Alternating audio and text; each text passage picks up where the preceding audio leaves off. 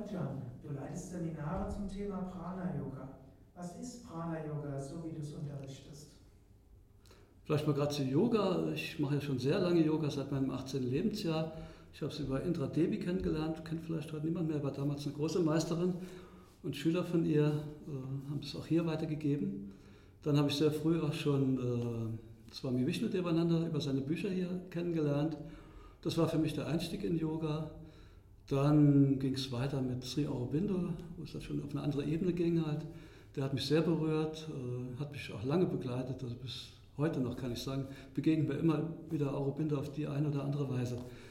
Dann habe ich die Atemtherapie-Ausbildung gemacht bei Ilse Mittendorf. Das ist eine sehr lange Ausbildung, die dauert fünf Jahre. Man geht, steigt sehr tief in den Atem ein. Mm.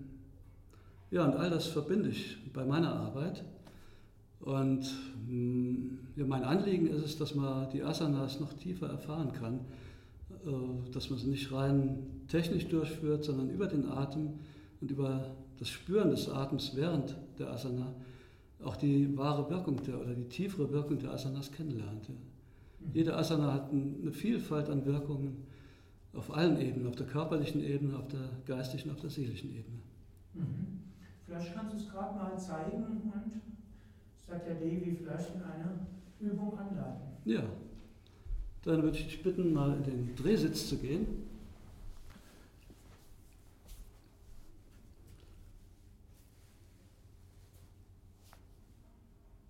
Und ich habe da viele Möglichkeiten, den Drehsitz zu begleiten. Eine ist, um den ganzen Körper mal zu erfahren, dass du zunächst dir vorstellst, du atmest ein, der Atem fließt durch die Nase nach oben und dann die Wirbelsäule abwärts, im zentralen Kanal der Wirbelsäule, in der Sushumna, abwärts bis zum Kreuzbein. Das wird nicht gleich beim ersten Atemzug sein, aber von Atemzug zu Atemzug wird es tiefer gehen. Du kannst die Vorstellung dabei nehmen, dass die Wirbelsäule aufleuchtet der zentrale Energiekanal aufleuchtet.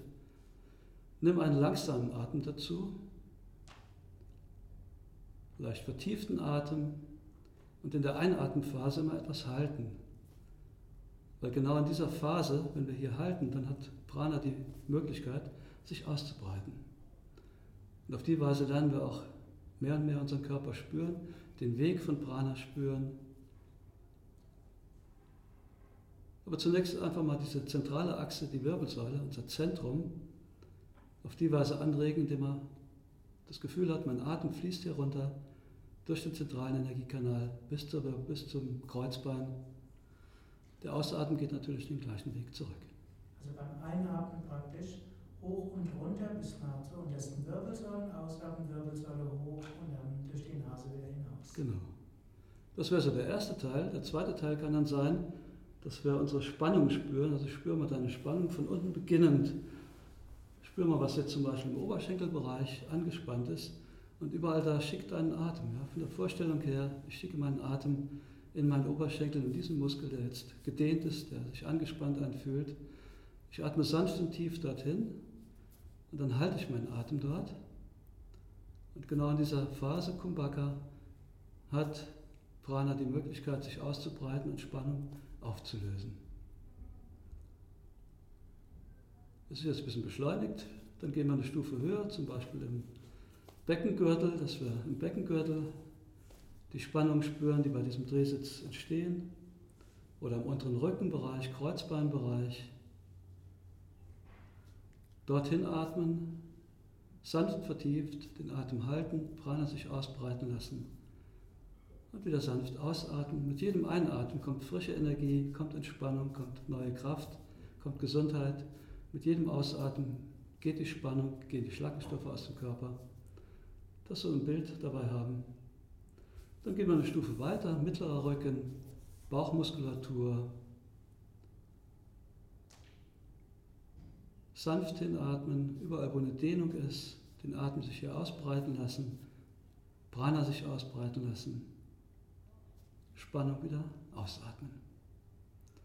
Dann oben zum Schultergürtel, auch die Oberarme, überall wo eine Dehnung ist, lenke ich meinen Atem hin so nach und nach. Lass den Atem sich hier ausbreiten, das heißt die feine Schwingung des Atems, Prana genannt, breitet sich aus, hat besonders die Chance, in der gehaltenen Phase sich auszubreiten, über den Ausatmen wieder die Spannung wegatmen. Dann käme der Nacken dran und Kopfbereich. Überall da, wo du hier jetzt Spannung spürst, sanft hinatmen, Atem halten und dann wieder sanft ausatmen, die Spannung geht nach außen. Auf die Weise kann uns der Körper mehr und mehr bewusst werden. Wir spüren, wo wir Spannungen haben, wir wissen oder wir lernen, wie wir damit umgehen können. Das war jetzt ein Schnelldurchgang, normalerweise dauert das sehr lang. Und dann kommt auch noch die Gegenseite. Ja. Die Menschen machen dabei die Erfahrung, dass sie wesentlich länger in dieser Position bleiben können und hinterher sehr präsent in ihrem Körper sind. Mhm. Und so gibt es ja hunderte von Asanas und da gibt es Möglichkeiten, die Menschen langsam ranzuführen, auch in schwierige Asanas, dass wir kleine Vorübungen machen. Da nehme ich sogar auch manchmal Dinge aus dem Qigong oder aus meiner Atemarbeit. Es gibt sehr schöne Lockerungsübungen, Dehnungsübungen, die vorbereitend da wirken. Mhm. Klingt so, als ob das gut wäre, sowohl für diejenigen, die selbst praktizieren und ihre Asana-Praxis vertiefen wollen, aber vielleicht auch viele Anregungen gibt für Yogalehrer. Ich gebe es ja mittlerweile in vielen Stadtzentren, da kommen viele Yogalehrer. Ich habe es im Westerwald gegeben, da hatte ich auch eine Menge Leute, eine Menge Yogalehrer dabei, auch im, äh, an der Nordsee. Das war eine sehr schöne Erfahrung. Da war das Wetter so, dass wir draußen sein konnten jeden Tag. Es war wunderschön. Mhm. Und das war eine tiefe Erfahrung und es waren immer wieder viele Yogalehrer dabei. Ja. Mhm. Also man kann es lernen in einzelnen der Yoga Vidya Stadtzentren und in einigen der Yoga Vidya Seminarhäuser. Wie lange dauern diese Workshops oder Seminare bei dir? Das sind fünf Tage, also in der Regel von Sonntag auf bis Freitag. Mhm. In den Seminarhäusern? Ja, da, in den Seminarhäusern, da habe ich ein Wochenende. Da Manchmal sogar nur ein Tag. Also ah, wieder zwei Tage, dass es samstags mittags beginnt und sonntags mittags endet oder freitags abends beginnt und Sonntag, samstags mittags endet. Oder halt nur einen Tag, einen kompletten Samstag zum Beispiel. Ja. Mhm. Im Westerwald, soweit ich weiß, habe ich dann ein Wochenende. Mhm. Wer mehr wissen will über Prana-Yoga-Seminare mit Bhajan, der kann einfach auf die Yoga Vidya Seiten gehen und dort eingeben Prana Yoga und Bhajan und dann findest du die Programme der verschiedenen Stadtzentren wie auch der Yoga Vidya Seminarhäuser. Und da gibt es von mir noch eine schöne Seite, mhm. auch wieder www.bhajan-noam.com. Und dann klickt man Prana Yoga ein und da findet man sehr viele Übungen. Zum Beispiel mhm. den ganzen Vormittag ist da mit drin. Mhm. Die einzelnen Übungen komplett beschrieben mit schönen Bildern. Also man kann sich da schon einiges abgucken, man kann sich da reinlesen und man kriegt Geschmack dafür. Mhm. Und wenn man, dann Aus wenn man dann das Seminar gemacht hat, hat man nachher viele Erinnerungshilfen, wie man das dann umsetzt. Auf jeden Fall. Ja, also mehr Informationen auf www.yoga-vidya.de und bhajan-noam.com.